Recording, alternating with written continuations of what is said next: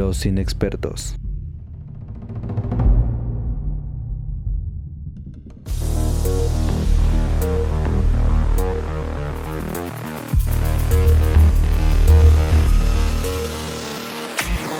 Bienvenidos amiguitos al podcast de los inexpertos, este podcast de opinión tendenciosa, medianamente objetiva y repleta de voces inexpertas que les hablarán de cine, televisión y cultura pop.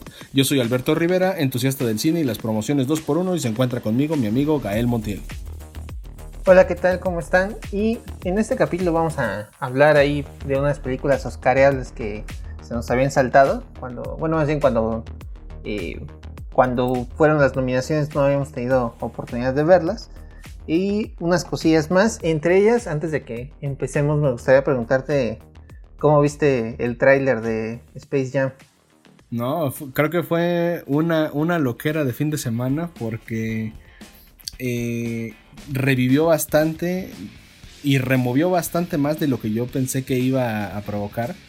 Porque creo que en esta época de reboots, de remakes, de spin-off y de muchos intentos fallidos por traer esa nostalgia a, esta nueva década, o bueno, ya nueva, nueva década, eh, no, habían, no había visto un, un tráiler al menos que me emocionara lo suficiente como para pensar que las cosas van a hacerlas bien ahora sí, ¿no? Entonces, eh, creo que sí mantiene mucho, mucho de la esencia de la primera. Obviamente teniendo que rodearse de muchos otros elementos para hacerlo más espectacular porque una se volvió un clásico Space Jam 1 con Michael Jordan y Bugs Bunny.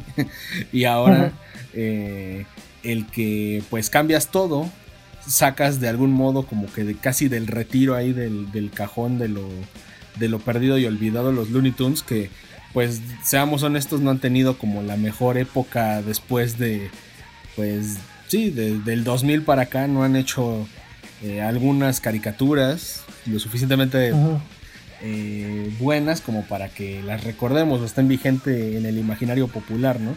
Entonces, a mí en lo personal sí me dejó bastante emocionado ver todas las posibilidades que tiene y que incluso, pues si funciona, no dudo que en un tiempo pueda salir hasta otra película.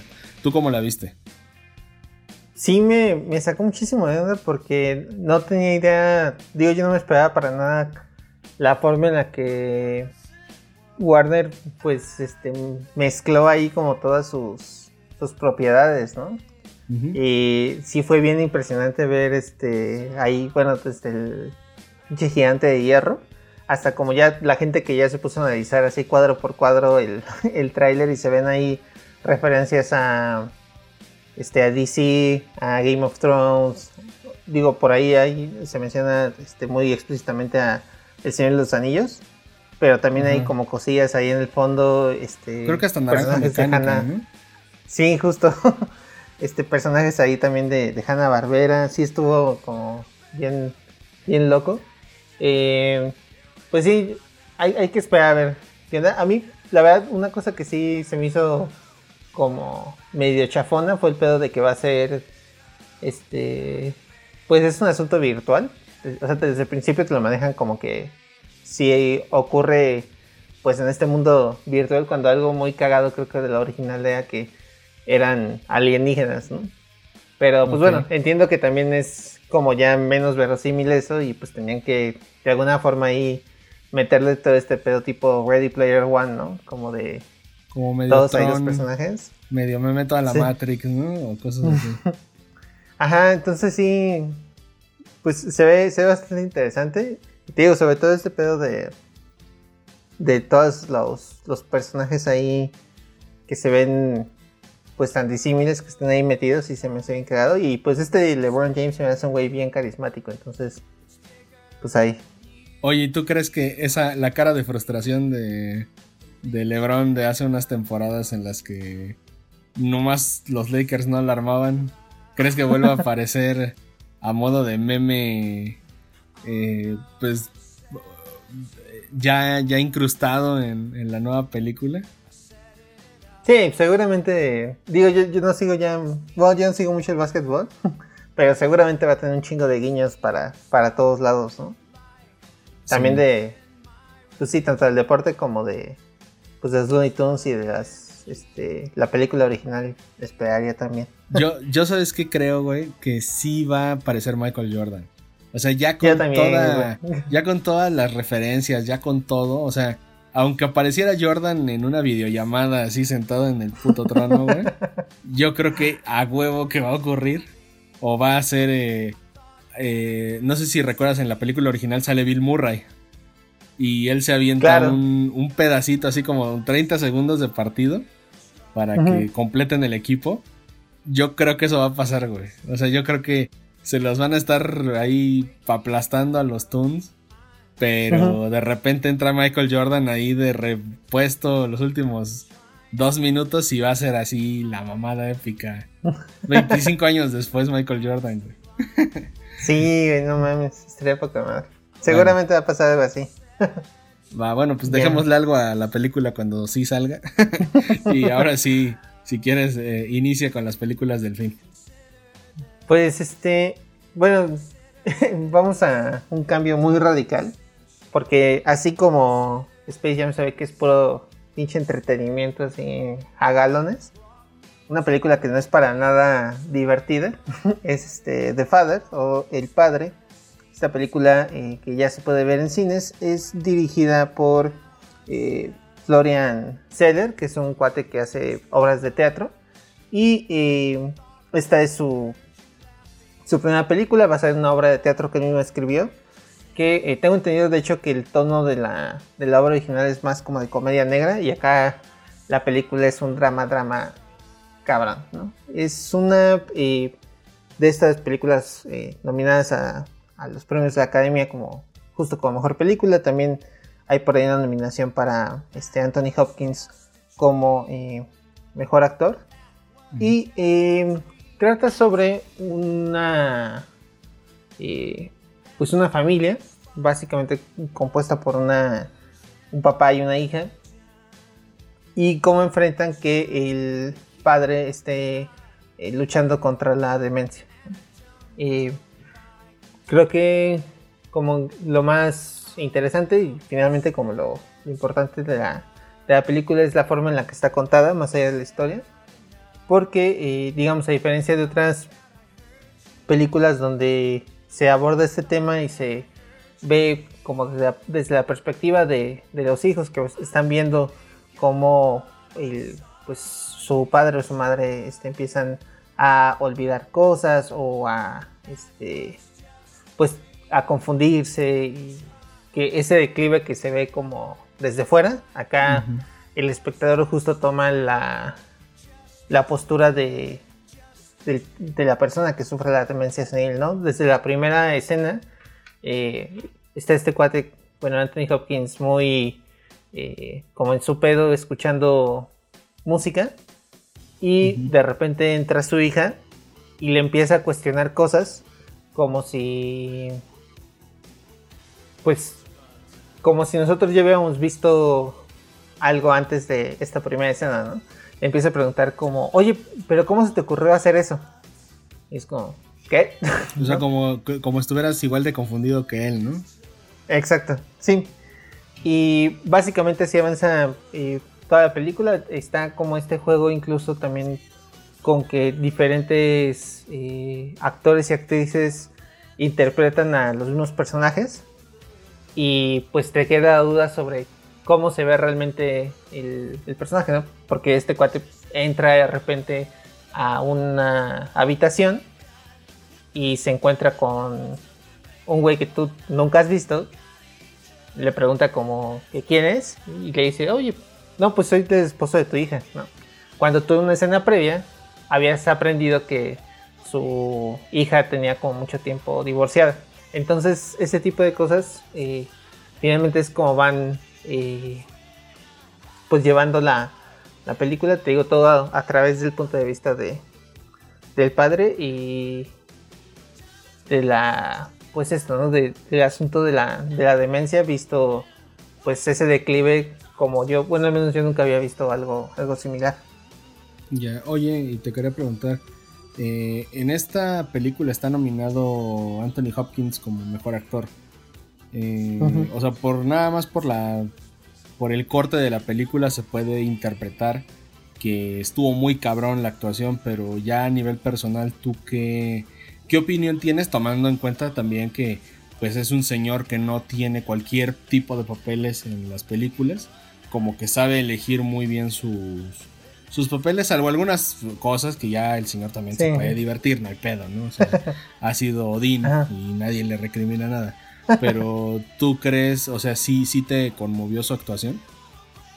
Sí, creo que es este tanto la actuación de él como la de Olivia Colman, que fue, el, bueno, ganó, no, recuerdo si, el año pasado este, el Oscar por The Favorite, pero ellos lo hacen muy, muy cabrón. Y en el caso de Anthony Hopkins, creo que este tiene algo muy curioso el personaje, porque también creo que es muy común que eh, ese tipo de películas son, sean medio manipuladoras para, que, para hacerte sentir mal, como sobre, como, ay, es que mira el pobre viejito, bla, bla, ¿no? Eh, eh, en algunos momentos sí cae en esta la película, pero de hecho una de las primeras escenas te hacen ver que este güey es medio un ojete, ¿no? Mm. Eh, en su forma de cómo se comporta con su hija. Entonces, ese cambio, esos cambios de, de que da el personaje como de de repente ser así un un cabrón a de repente estar muy, muy vulnerable. Creo que eso es, lo, es este. Pues ahí te das cuenta que este güey sí, sí, este, sí es una parte fundamental de por qué funciona esta película, ¿no? Su, sí, en su actuación creo que, que, lo hace bastante bien. Ya. Oye, y otra, otra cosa. Dices que esta narrativa que trae la película está fragmentada más o menos haciendo alusión a la memoria deteriorada que ya tiene el personaje. O sea, y, así como en otras películas, por ejemplo, en Birdman, que es un plano secuencia, que es durante toda la película, con excepción de dos cortes que son al inicio y al final, porque tienen pues un motivo. Acá es toda la película esa perspectiva de, de el padre desde su óptica, o si hay momentos donde ya se les olvida que, nos tenían que mostrar al, pues sí, la, vida del personaje a través de el personaje. Sí, o sea, es que este, es como curioso que lo menciones porque creo que esa es mi principal crítica a, la película, que a pesar de que me gustan, me, gustó bastante y sí me, conmovió mucho, sobre todo el final, creo que eh, un pedo que tiene es que eh, de repente sí tiene escenas en las que no está presente el padre y pues ahí te habla obviamente de que se toma como un punto de vista neutro y que lo que estás viendo sí es entre comillas la realidad, ¿no? Ah, y creo que esos, eh, esos momentos son como los, los peores de, la película porque a, bueno, a mí me dio la, la impresión de que el, la película en realidad podría ser más corta. No porque eso sea bueno porque, o malo, sino que sí se notan muy de relleno esos momentos en los que la pues la narrativa abandona la perspectiva del papá. O sea, de repente, no sé, por ejemplo, como una escena en la que está la hija llorando en el lavabo, ese tipo de cosas, eh, que no sé qué tanto aportan o qué tanto es distinto lo que ves ahí de lo que ves como ya con la interacción del padre. Y creo que ya te están demostrando mucho justo esta desesperación que siente eh, pues su hija, esta Anne se llama, eh, por la situación que enfrenta. Y creo que esos cortecitos que son como objetivos eh, yo los sentí como que más forzados para decir, bueno, es que es un, o sea, esto no es una obra, tiene que durar este, más de una hora y media, no sé, me, dio esa sensación, la, la verdad. Ok. Y sí, y te digo, me, importaba bastante porque justo, ¿no? Es, es que a veces suelen, o sea, no es que el guionista se vaya por la fácil, pero como crítica, pues es lo primero que vamos a pensar, que es como, como no le supiste escribir una escena desde la perspectiva del papá para continuar con la propuesta narrativa que, tú mismo pues, pues inventaste. Es como de, bueno, y aquí es como un parche, ¿no? Así de, pues, sí es como toda una escultura y no, pues mira, aquí le vamos a echar de este otro material que se ve similar, que sirve de transición, sirve de puente y luego ya continuamos con el mármol, ¿no? Entonces, sí, como que son acabados que dices, pues si el piso es de mármol, ¿para qué chingados le metieron aquí plástico, no? Pues se ve culero. Entonces, sí, sí, eh, me, importaba eso, ¿no? O sea, también saber, saber qué tanto fue la experimentación, el beneficio de la duda al que la hizo, o si fue una huevonés de, sabes que ya no, ya no sé cómo escribir, que algo que está pasando del otro lado de la casa y que este güey, pues no la va a poder contar como para que lo entienda el público, ¿no? Sí, y, creo que eh, quizás ese es el, principal problema de la película, que no, me parece que no termina por comprometerse 100% con, con esa premisa, porque sí hay justo varios de esos momentos en los que sí se nota que fue más pensando en el espectador, o sea, como en para que tú hagas sentido de lo que está pasando, que porque realmente este, sigas acompañando a, el padre en, su forma de, ver el mundo y pues su declive ¿no? en, la enfermedad. Pero digo, fuera de eso, este, sí es muy muy recomendable. Este, es la, pues como te comentaba, la, ópera prima de este cabrón que se llama Florian Seller. Sí, sí hay que echarle un ojo a, lo que va haciendo. Este ópera prima y con un chingo de nominaciones, yo creo que, que con mucho gusto vamos a, a checar esa película y también porque me considero seguidor, no fan, porque no me sé todo, pero sí seguidor del trabajo de Anthony Hopkins. Y pues siempre un tipo de actuaciones de ese calibre y de, esos, de esas leyendas de, la academia gringa, pues se disfruta, se agradece. Entonces yo, yo le, echaré también un ojo acá. Va. Eh, oye, ¿dónde, ¿dónde pueden encontrar la, la película? Ah, está, está ahorita en cines. Perfecto. Bueno, ahí con sus precauciones, vayan al cine y ahí nos cuentan qué tal les parece. Y ahora vamos a dar un salto, un poquito de regreso a lo que hablamos al inicio con Space Jam, porque vamos a hablar de básquetbol, vamos a hablar del juego, pero desde una perspectiva bastante interesante. Eh, ahorita en Netflix hay una hay un estreno que me pareció bastante curioso. Yo me considero fan del básquet no tanto por seguir la liga de, digamos, no fanático de la NBA propiamente, sino del deporte en sí mismo, porque pues me gustaba jugarlo cuando era más chico, todavía disfruto de repente una cascarita o ahí como hacerle al payaso con, jugadas de magia. Y eh, vino en, bastante buen momento esta, esta producción de, de Netflix que se llama The Last Chance You, que ya digamos, esta sería como la quinta temporada de esa serie, solamente que es la primera de ellas que involucra al básquetbol. Les explico un poquito de qué va. Eh, The Last Chance es como... Es, es, una especie de documental reality eh, más, más pegado para el documental, pero que involucra a, hasta el momento a puros equipos de fútbol americano universitarios en los que pues vamos siguiendo la perspectiva y la vida y el plan, el plan de, juego, de juego colegial que, manejan. Eh, habían sido muy exitosos en Estados Unidos, las historias bastante conmovedoras, pero en esta ocasión se aventaron como una, un spin-off dentro de su mismo universo deportivo, lanzando eh, The Last Chance You Basketball Edition. Y con eso, este eh, el material de hoy.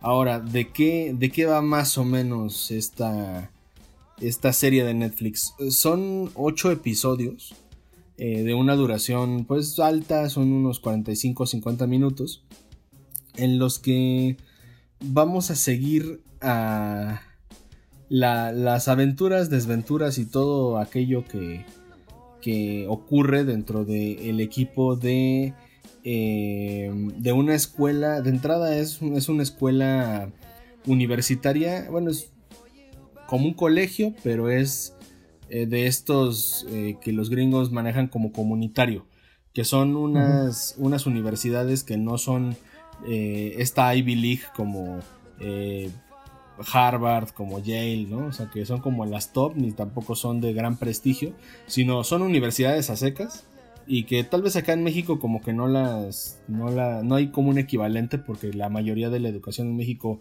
o son las tres de siempre eh, o, y las otras ya son todas son de paga, ¿no?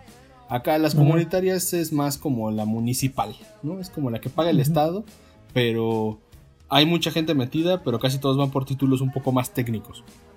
entonces, no tienen tanto prestigio como las otras universidades, porque además de que Gringolandia tiene un chingo de universidades, este, pues digamos que sus programas no son precisamente los más buscados por los, los grandes empleadores. Ahora, si eso ocurre con la educación, pues también se ve reflejado en los deportes que practican o de los que presumen esas universidades. Sus programas deportivos son bastante más limitados. Pues justamente en este microuniverso, eh, Netflix lo que hace es entrar con esta docu-serie a eh, que sigamos la, la vida de los... Eh, es East Los Ángeles. Huskies, que es como la mascota del, equipo de la universidad, son un equipo que está conformado por bastantes güeyes que tienen mucho talento y que tienen vidas bastante interesantes, pero que eh, se enfrentan a, eh, entiéndase como la falta de recursos, no porque pues, en la escuela haya así como balones ponchados y que no tengan ni para ni para una cancha decente, más bien es como que en el ranking de, las universidades, pues estos güeyes no figuran, ¿no? O sea, son de esas que si tienen 28 partidos en una temporada, estos güeyes ganan 5 partidos, ¿no? O sea, sí son como, como la cebollita ahí de, de, los, de los juegos. Y que cuando nosotros entramos al primer capítulo, estos güeyes ya tienen unos cuantos meses, un, sí, un par de meses, un mes con un nuevo entrenador que precisamente está comprometido con estos güeyes porque él se siente reflejado de alguna manera en eh, su pasado como pues chavito de la calle, chavito medio pandillero y que fue a través del básquetbol que él se alejó de, de, toda, ese, de toda esa vida y está dispuesto a entrenarlos como pese a su reputación que se puede como mermar un poco entre las otras universidades más prestigiosas así como en las propias expectativas que él tiene para sacar como del hoyo deportivo a estos güeyes y eh, al mismo tiempo conocemos las historias de algunos de los, de los jugadores. Hay unas bastante interesantes por ejemplo la de un chico que eh, él ya jugaba a un nivel universitario pero como con las mejores universidades, en una de las mejores, con una beca muy muy pesada y que pintaba para dar un salto a la NBA eventualmente que, acabara como su ciclo eh, escolar, pero pues el mundo de las drogas y de la fiesta lo alejó bastante, lo sancionaron creo que un par de años para que no pudiera participar en eventos deportivos escolares. Y que fue eh, creo que a través de la expulsión que tuvo del programa universitario en el que estaba que llegó a los Huskies acá en Los Ángeles.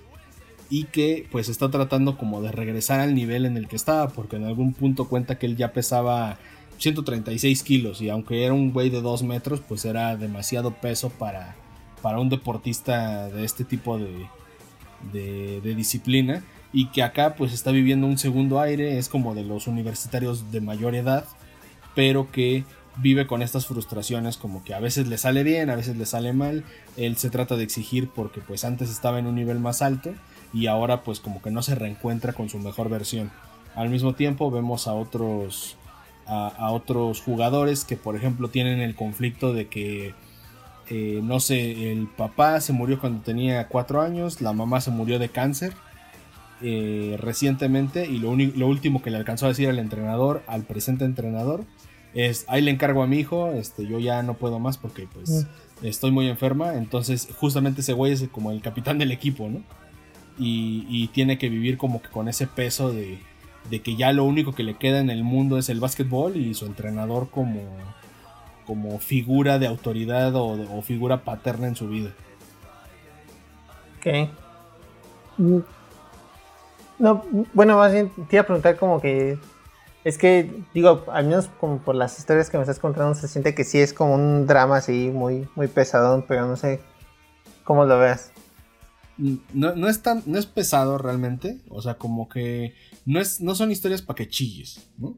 Sino es más como para, que conozcas al equipo, porque sí tiene como que ciertos alivios cómicos o, o sí tiene, y no son como forzados, sino son cosas que se van dando y que tal vez, pues por ahí los de la serie grabaron porque son güeyes como que sí se meten mucho a, esta idea de vamos a documentarlo todo, ¿no? Entonces eh, hay una escena, creo que es de las primeras, en las que el güey este inicial del que te comento que, estaba en otra universidad más, más chida, eh, en el tiempo fuera el güey se va al, a los vestidores y se agarra a madrazos de los lockers y avienta sillas y todo, y luego ya lo alcanzan a filmar a lo lejos en el baño y está guacareando.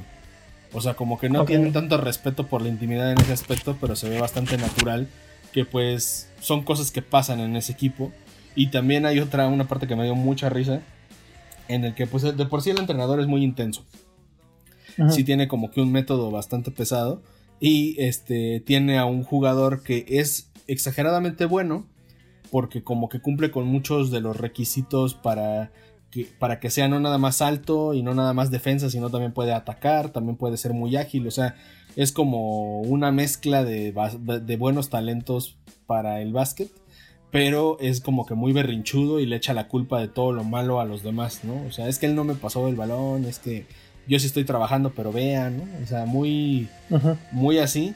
Y hay una parte en la que el entrenador lo, lo deja como abajo del aro y le dice, ah, pues todos, eh, todos tus amigos, todos tus compañeros tienen la culpa, ¿no? Entonces, a ver, todos a correr, pero tú no, porque nosotros somos los de la culpa.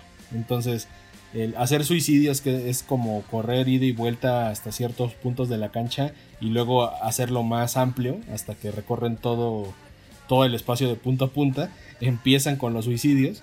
Y hasta el entrenador dice, ah, yo también voy a hacer los suicidios porque seguramente yo también tengo la culpa de que tú no, tú no seas tu mejor versión, ¿no? Entonces el entrenador así en su loquera también se pone a correr junto con todo el equipo y se avienta ahí sus 20 minutos. Y no, pues este, una disculpa, todos discúlpense con su compañero porque pues, por su culpa él no puede brillar, ¿no? O sea, como que es muy, muy de confrontar, muy de burlarse, muy de ridiculizar por pequeñeces que se pueden pensar como excusas muy tóxico hasta cierto punto, sí, para la generación de cristal. Pero. Pero bueno, en los deportes a veces así son las cosas y por más incorrecto que parezca, eh, les dan resultados bastante cabrones, ¿no? No sé, seguramente habrá otros métodos, pero al menos es el que utiliza este güey. Y eh, muy rápidamente los va sacando de esa cloaca de, de bastantes partidos perdidos porque eh, hay un contador que aparece al inicio de la serie en la que te, marca que están a 90 días de los playoffs, ¿no? Entonces ellos van a continuar como con la con la liga, pero las, los playoffs que vienen siendo como las semifinales están a, 90 días y como que poco a poco se empieza a cortar el, el tiempo en el calendario para que ellos lleguen a eso en medio de eso pues habrá torneos pues especiales o chicos y todo y siempre intentando pues la mejor reputación para su escuela porque ya cargan con el estigma de que son una escuela municipal o estas bueno esto que te digo como que escuelas del estado eh, que tienen como ahí de chile de mole a todos los los integrantes del, del equipo y, y las propias inseguridades con las que cargan, ¿no? Hay, hay momentos donde eh, pues estás viendo el juego y se supone que están jugando contra güeyes que están todavía más abajo en la liga que ellos, que han ganado tres en toda... Eh, tres partidos de veintitantos. Pero la primera mitad del juego les empiezan dando una madriza en la que apenas si los separa uno o dos puntos. Y se nota en las grabaciones porque tienen muy buena este, digamos, son muy buenas cámaras, se nota todas las jugadas de magia que se avientan. Y los traen en chinga y apenas se van al vestidor. Vemos las palabras no tan bonitas que les avienta el entrenador. Y cuando regresan, eh, no los dejan ya tirar a los, a los a los otros y de repente le sacan 35 puntos de ventaja al marcador final. Entonces te das cuenta que muchos de los problemas que tienen estos vatos es que tienen como una mentalidad bastante frágil para afrontar los retos bajo presión. Y eso es parte de lo que, de lo que el coach quiere trabajar con ellos, de que son capaces de, de tener el control de la, de la propia situación, pero a veces están abrumados por las problemáticas que hay en su vida y que a veces las pasan al básquetbol o pues son un reflejo de, su estilo de juego. Hay muchas historias de, pues así como el chico este que comenté que, que sus papás habían muerto y que prácticamente el entrenador es lo único que le queda. Está el del chico que expulsaron de los otros programas deportivos de élite y otros que por ejemplo su mayor problema es que están viviendo solos por primera vez en su vida el sueño universitario, pero son indisciplinados o este, llegan a rayando ahí el límite del horario para ir a entrenar, ¿no? O sea, como que están muy... Están tratando de vivir y de contener un poco esa experiencia universitaria porque son atletas universitarios y no nada más universitarios, ¿no? Entonces, contra este tipo de, situaciones se enfrentan, todo con la idea de un día pues destacar y en el mejor de los casos a algunos de ellos les llegará la oferta eventual de formar parte de la NBA. Ok. Oye, y está viendo que este bueno, que las primeras temporadas, como comentabas, pues siguieron el fútbol americano y que incluso este pues también algunas como que sí siguieron la, vida de, pues de estos chavos. No sé si hayas escuchado que haya como planes también para que esta eh, siga creciendo como, como fue la, original.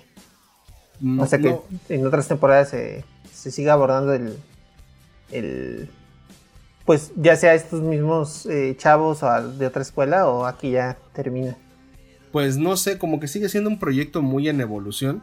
Pero, o sea, igual la comparación no está tan adecuada, pero bueno, pues la que se me ocurre. Es como cuando salió el proyecto de Narcos, que de Narcos se desprendió a Narcos México y luego ya Narcos México fue como una marca aparte propia de Netflix.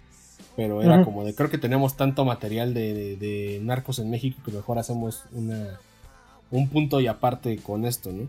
Eh, acá no, no parece, o sea, como que fue tan exitoso el tema del fútbol americano, pero Estados Unidos está tan repleto de deportistas de alto nivel en deportes distintos que son altamente rentables como lo es también la, NBA comparada con la NFL. Eh, pues en cuanto a dinero sí mete menos la NBA que la NFL, pero en el popular, en el colectivo sí es muy importante el básquetbol, ¿no? Entonces no sé, no sé, no he visto que tengan planes de, de expandirlo a otros deportes y en el caso de retomar, pues, qué fue de la vida de, este, no sé, a modo de temporada 2 o lo que sea, eh, no sé, no he visto nada. Solamente hay artículos en internet directamente, eh, por ejemplo en Squire y en Volture, que, que retoman como de, bueno, ¿y qué fue de los chavos del documental de ah, pero el otro, ajá. No, incluso del de básquetbol. O sea, Squire ah, lo, retoma. Pero bueno, tal vez no es la mejor versión. O sea, quizás esperabas como un, capítulo de epílogo, ¿no? Como de, de bueno, y, todos fueron felices. Este, él consiguió una beca completa y se graduó en telecomunicaciones. Entonces, este, sí, no, no, no, no vi que que tengan como un, un después, ¿no? Ahorita, y, te digo, son, es una pues como miniserie eh, por temporada porque son ocho episodios, ¿no? Es muy a lo Last Dance, pero este esto es abordando a este equipo y pues como Estados Unidos tiene un buen de deportistas y muchas historias que a veces pues merecen ser contadas, seguramente vamos a estar viendo más material o en una de esas una versión 2, ¿no? De, qué pasó. Desconozco completamente. Ya, ya para muchos fue un gane el que incluyeran básquetbol porque pues se llegó a tornar que era puro fútbol americano y de hecho la marca ya estaba asociada con eso. como de que bueno, ya vienen los de Netflix a grabar la última oportunidad, ¿no? Entonces hay que echarle ganas porque hasta es publicidad, güey, ¿no? Entonces, eh, sí, posiblemente por ser los, el país que son, pues habrá de béisbol o habrá de otros deportes porque pues les sobra. Habrá de hockey seguramente, ¿no? Entonces, ahora sí que es esperar a ver qué, a ver qué nos pueden ofrecer. Órale. Va, pues sí, suena bastante interesante. Y digo, a mí, justo desde que vi The Last Dance, como que me ha llamado más la atención meterme en ese pedo del básquet. Entonces, pues es buena oportunidad. Y bueno, ahí si quieres, pues está en Netflix. Ya están cargados los episodios, así que pues, se pueden aventar ahí un maratón o medio maratón y se la van a pasar perfecto. Pues ya, está por ahí. Eh, y em, bueno, yo les voy a platicar de otra película que está ahorita en cines y también está nominada a Mejor Película en los Oscars. Y eh, de hecho, de las que he visto, de las nominadas, ya solo me falta por ahí Minari. Esta, creo que ha sido mi, favorita. Es eh, Judas y el Mesías Negro. Es una película que eh, trata sobre el caso real de un informante del FBI que eh, se unió a las Panteras Negras de, Chicago y durante, bueno, a finales de los años este, 60 y este cuate pues iba, mientras por un lado fingía como ser pues un hombre de confianza de, de un líder civil que se llamaba Fred Hampton, este, por otro lado estaba alimentándole información al FBI sobre los movimientos de, de las pantallas negras, ¿no? Era pues este, Hampton fue como un icono de finales de los 60 del movimiento de liberación este, de afroamericanos. Ah, él tenía como un, este, pues sí, una forma más eh, radical que a lo mejor eh, de lo que hemos visto en, este, pues cuando se habla como de esto, de este tipo de temas. Eh, él estaba como muy a favor de, pues de que todos estuvieran armados. Él hablaba como muy abiertamente de ideas socialistas y también tenía como esta idea de ir construyendo pues una comunidad de pues que más allá de eso los discursos políticos se tenía que ir a empezar como a construir ciertas bases para el partido de los pantallas negras, eh, como también para reforzar sus filas y ganarse de alguna forma como el favor de, la comunidad y de alguna forma también ahí retribuir, ¿no? Eh, tenía por ejemplo ese tipo de eh, programas sociales donde le daban de comer a niños, ¿no? Y pues al mismo tiempo se enfrenta a pues ciertos retos de organización, de eh, intentar hacer alianzas con este, otras personas, bueno, otros grupos este, afroamericanos, grupos hispanos, incluso se van con unos cuates este, que son blancos sureños, pero, o sea, con su bandera confederada y todo, pero eh, les hace, pero les, les dice justo que finalmente los la enfrentan como la misma opresión, ¿no? Que es el capitalismo y demás. Entonces, obviamente, esos discursos al FBI le parece así como lo más terrible del mundo. Y pues están tratando de cazar a, a este güey, ¿no? Y, pues esto es lo que vemos en, a lo largo de esta película. Y es una... Bueno, creo que justo lo, más fuerte de, la película en general es la... Eh, pues las actuaciones y el reparto que, tiene me parece que es una película que no sé si necesitaba que se consolidaran, pero lo hace, que es este consolidar tres actores que creo que están como en, pues ya, pues se perfilan como para ser los más importantes de estos años. Este, uno es eh, Daniel Kaluuya, que es el protagonista, lo recordamos ahí por Get Out.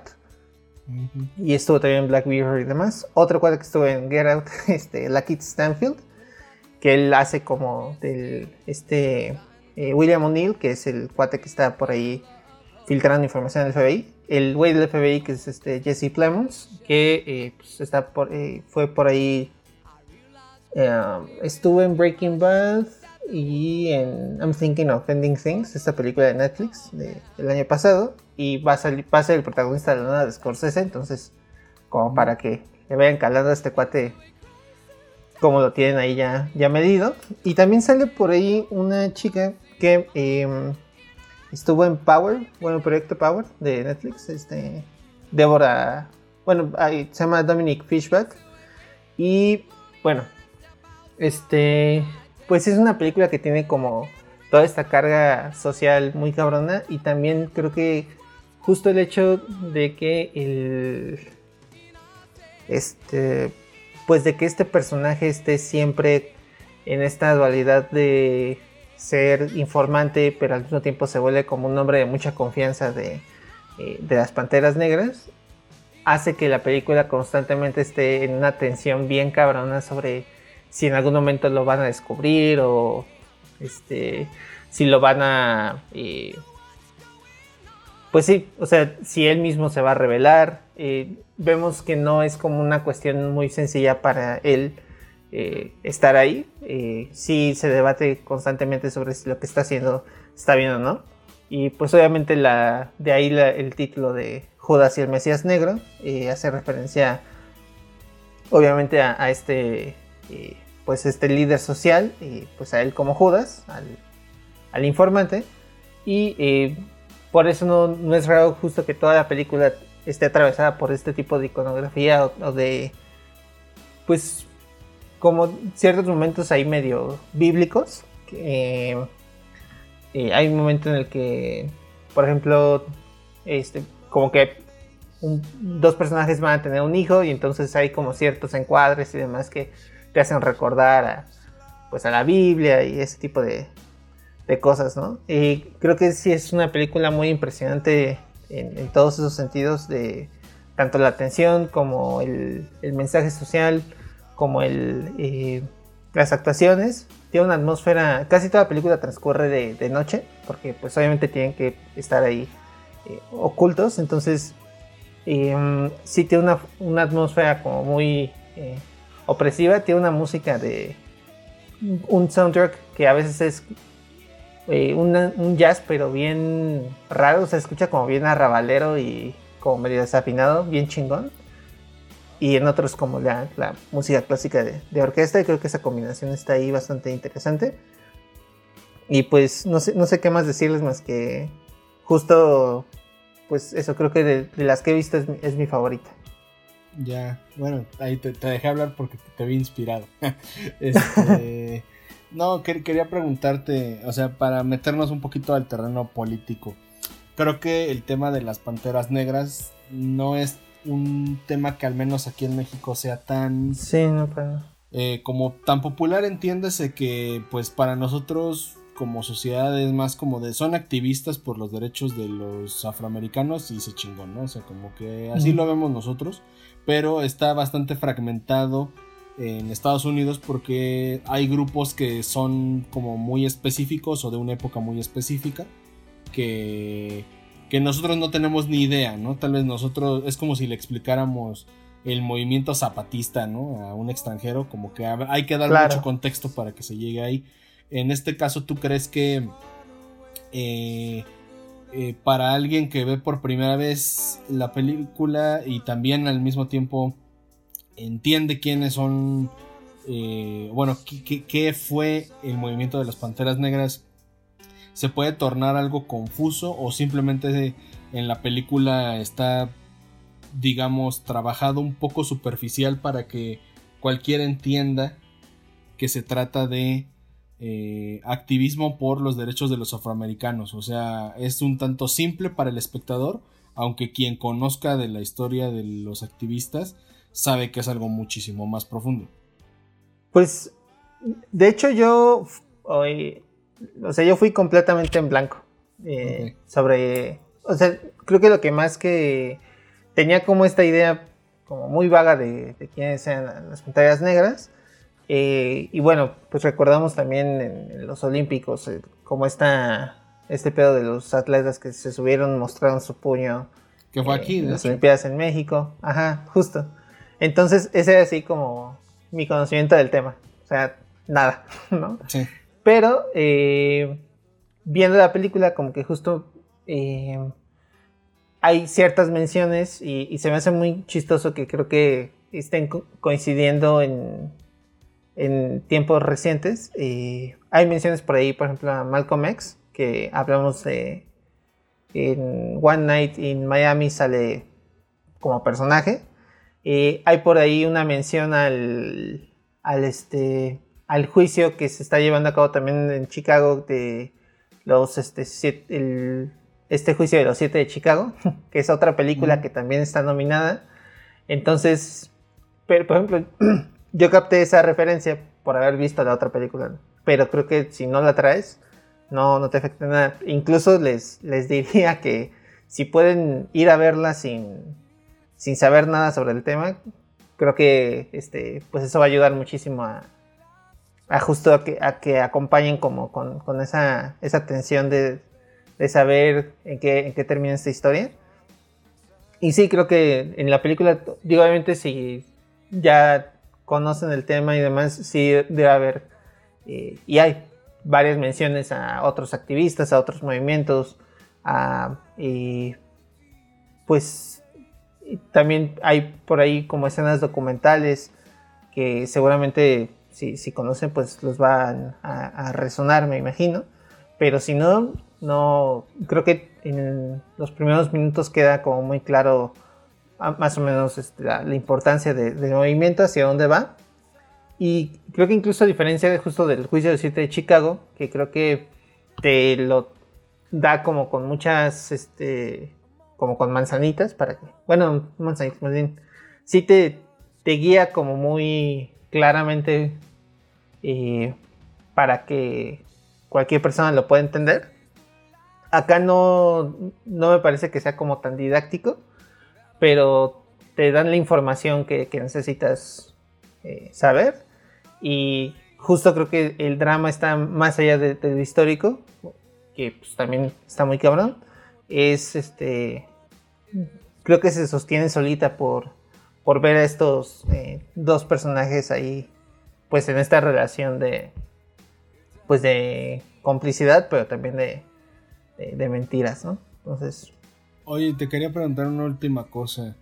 Eh, por tratarse de, de una película que desde el nombre ya está haciendo una referencia pues bíblica y todo eso y también esta dinámica de ser un informante al FBI que, que pues choca bastante con los principios de una persona eh, qué espacio dentro de todo lo lo político y ético entiéndase en la película eh, ¿qué, juego tiene la moral en la película? O sea, porque eh, ya el hecho de juzgar algo como de esto está bien, esto está mal, pues ya, ya, hay, una, ya hay un sesgo, ¿no? Ahora, eh, queriéndose ir hacia lo bíblico, pues tiene que haber moral, ¿no? Pero acá, acá ¿qué, qué personaje es la moral en esta película?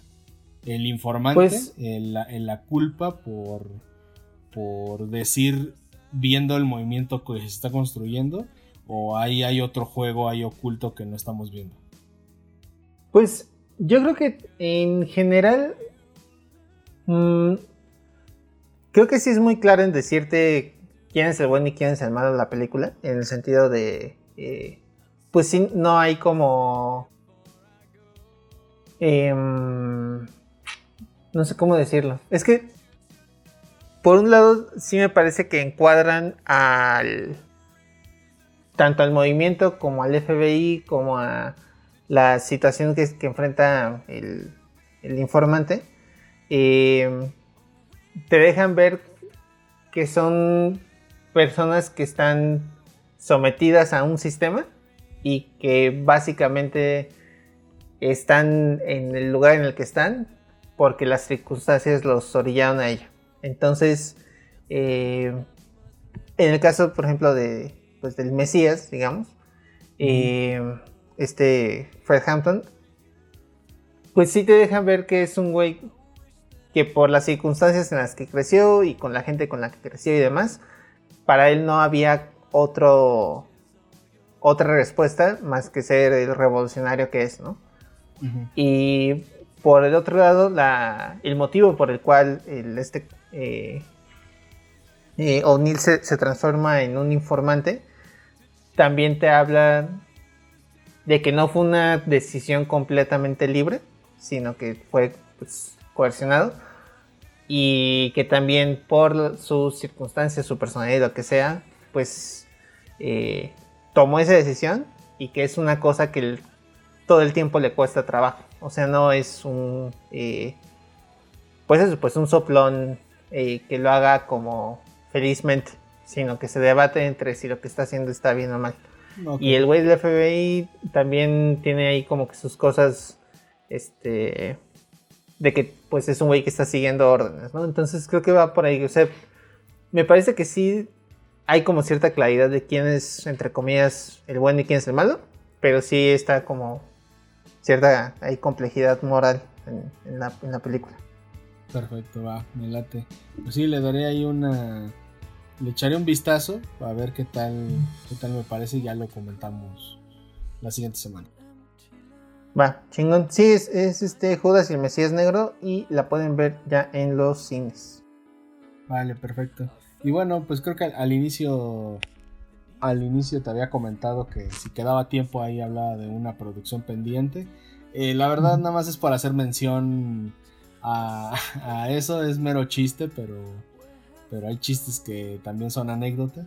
Y bueno, pues eh, uno de los programas que yo estuve viendo toda esta temporada pandémica y que hasta cierto punto me salvó de bastantes noches de aburrimiento fue el Hexatlón que aunque parezca mentira, es un gran programa que, bueno, llegó a su fin en su cuarta temporada. bueno, más bien la cuarta temporada llegó a su fin el domingo, eh, se transmitió en vivo la final. Eh, y nada más rápidamente les explico de qué va, si es que no lo han visto, seguramente sí, porque es creo que el programa más visto de la televisión mexicana, ahí dándose un tiro con, con Masterchef, con La Voz y todas esas producciones de, de tele abierta. Y bueno, es un, digamos, es un reality show, desafío, en el que juntan a, grandes atletas eh, mexicanos, algunos eh, ya consagrados, otros más o menos ahí consagrándose, que yo honestamente no sé qué van y hacen ahí si todavía están en, tiempos de, ser olímpicos, pero bueno, entonces este, los, los llevan a, realizar una serie de competencias en una isla ahí del, Caribe eh, dominicano para que eh, eh, primero vayan por equipos y al final, conforme se vayan eliminando semana con semana, eh, queden solamente dos personas de cada, de cada rama, varonil y femenil, y compitan por un millón de pesos. realmente el hexatlón son una serie de circuitos que son divididos por fuerza, velocidad, agilidad y demás. completan el circuito, llegan a un área de tiro tienen que derribar este, diferentes objetos o encestar cosas, ya depende de, la destreza que, decidan los productores en el momento que se debe de, acatar. Y tienen diferentes tipos de premios durante la semana que en algunos casos es eh, competir por ver en dónde van a, vivir los siguientes días que puede ser como unas casas bonitas unas casas como ahí de, de, cierto lujo o en un campamento donde no pueden ni bañarse, ¿no?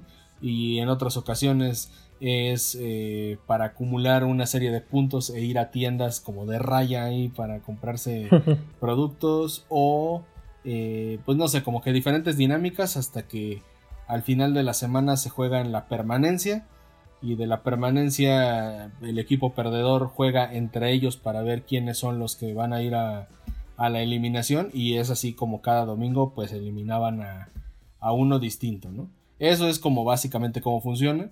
Eh, Exatlón existe en diferentes países, es una marca turca que le vendió las licencias a, varios países en Europa, son muy famosos, en Hungría son bastante, bastante eh, conocidos y, que, y son fans de los mexicanos porque hemos tenido la fortuna de, de que en ediciones pasadas los mexicanos se han llevando los trofeos eh, de, copas. Eh, ya tiene Colombia, Estados Unidos, México, eh, Turquía por ser el, bueno, el inicial. Hungría, creo que ya hay uno en España, una cosa así. Y, este, y ya es muy común que cuando están a media temporada de alguno de los dos países se haga como un crossover para que compitan uno con otro al menos una jornada completa. como México contra algún otro país y algunas veces incluso copas internacionales de los cuatro mejores países que hayan clasificado y ver quién se lleva otro tipo de premios, otro tipo de competencias. Es bastante divertido, a mí me, te digo, me entretuvo bastante porque hay güeyes que si bien no lo puedes ver eh, por lado deportivo, también te puedes ir por el drama porque siempre hay. Este, a ver qué, qué cosillas ahí. Estuvo bastante entretenido porque había alguien de la producción que tenía spoilers de esa madre, que las grabaciones van como 10 días adelante y todo el tiempo parecía mm. como Juego de Tronos en sus mejores años, este, porque todos especulaban qué iba a pasar, había güeyes que subían videos diario, ahí viendo qué, ah, como que es una comunidad bastante chida, ¿no? Hay, hay varias cuentas de, de, redes sociales que se dedicaban a ver el rendimiento de los atletas, ¿no? Quiénes ganaban, quiénes perdían, eh, pues había memes, güey, o sea la verdad a mí me, entretuvo mucho, duró un chingo, más de lo que hubieran pensado porque lo extendieron como más. Eh, duró ocho meses, en el que pues, prácticamente solo dos días a la semana no había hexatlón y, y aún así te quedabas como que con ganas de, de, ver un poco y que pues, te vas encariñando más allá de con el drama que hay entre ellos.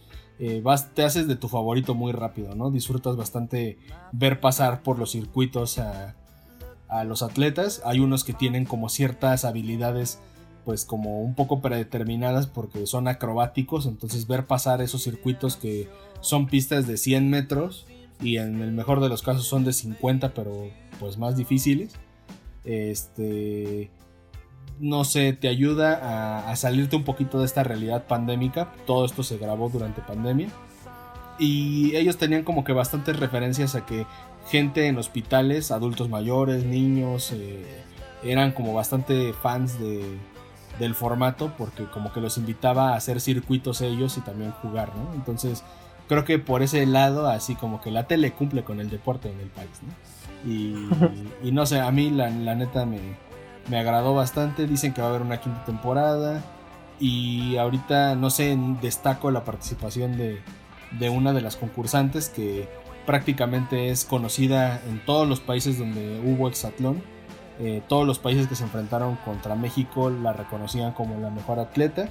Es una chica que, que incluso a los hombres de su temporada, cuando les tocaba llegar a competir como en equipos o en rondas mixtas, los despedazaba por un chingo de, metros y de, y de tiempo y que pues digamos con la mano en la cintura se convirtió en la campeona de vuelta de la temporada anterior en la que estuvo, una Copa Internacional y en esta cuarta temporada que fue como un All Stars, ¿no? Que fue como los mejores contra los mejores.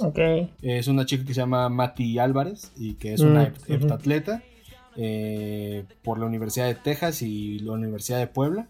Entonces, digamos que ella ya, ya en su deporte ya era muy, muy buena y nada más vino a confirmar que en cualquier cosa deportiva que la pongas podía reventar a quien fuera, ¿no? Entonces, hasta ahí mi reporte respecto al Hexatlón. les digo, les digo, me da como mucha nostalgia porque sí fueron como mi telenovela de, de todas las noches durante la pandemia y pues ahora habrá que ver qué otra, qué otra cosa me aviento para, para llenar ese vacío. Ya, qué chingón. Sí, yo de hecho, este vi parte de la tercera temporada.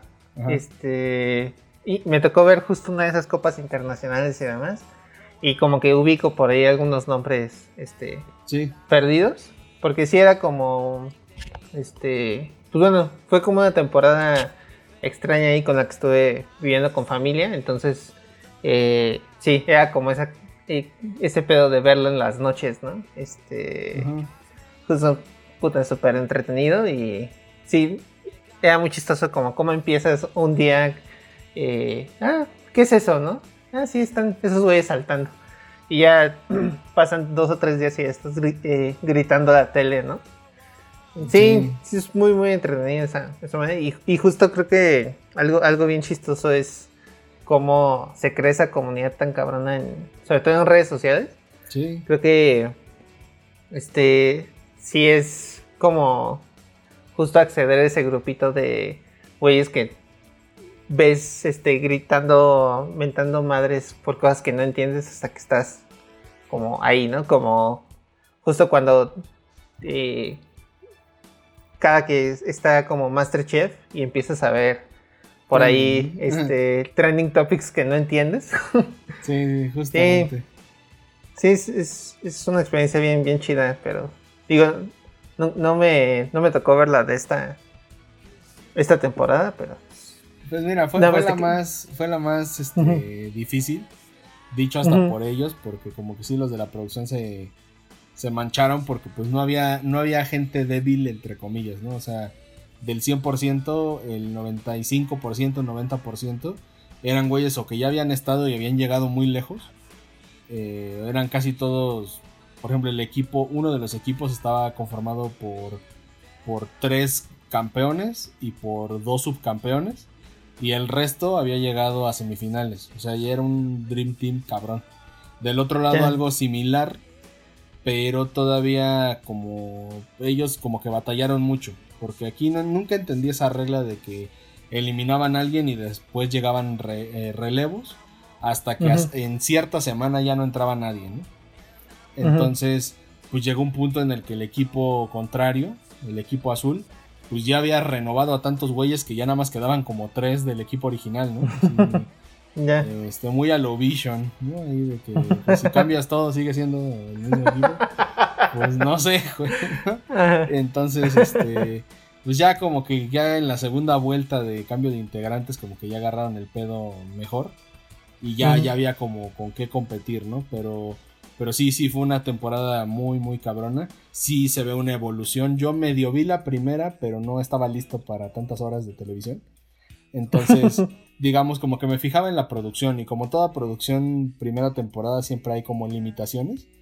Entonces, acá sí se vio el dinero, güey, ¿no? Sí, toda la lana estaba donde tenía que estar, el nivel estaba igual y lo que pues le molestó a la gente ya hacia el final de la aventura fue que con tal de hacer en vivo la final y hacer una copa internacional que no estaba programada porque por pandemia, este, extendieran un mes las grabaciones, ¿no? Entonces ya de repente los pinches semifinalistas ya, y no es payasada, ya andaban jugando pues quiz, güey, o ya andaban jugando así, pues mamadas que eran nada deportivas, ¿no? O sea, era como vamos a rellenar esto como se pueda.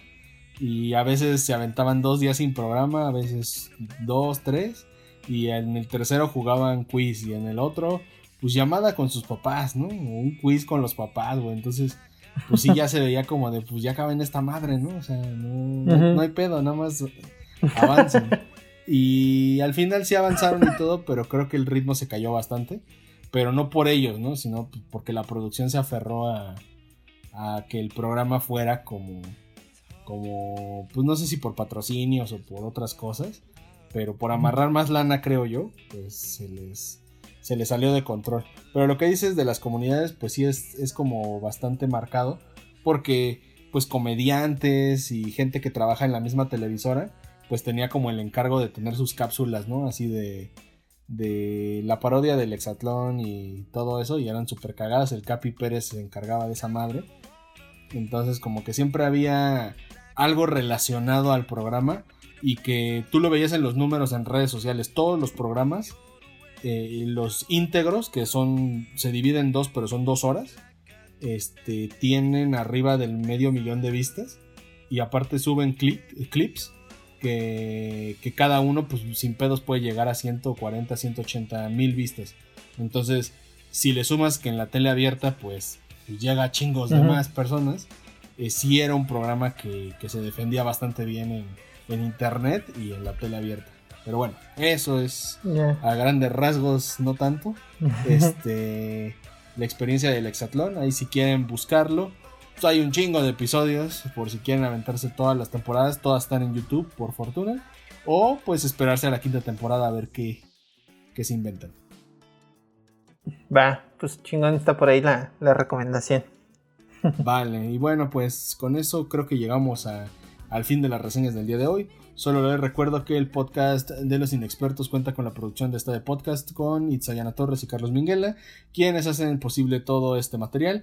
Y también que nos pueden escuchar todos los miércoles a partir de las 6 pm. Vamos a estar compartiendo el material a través de Spotify, Apple Music, así como Anchor. Sí, muchas gracias por escucharnos y aquí estamos para la próxima semana. Vale. Adiós. Luego. Bye.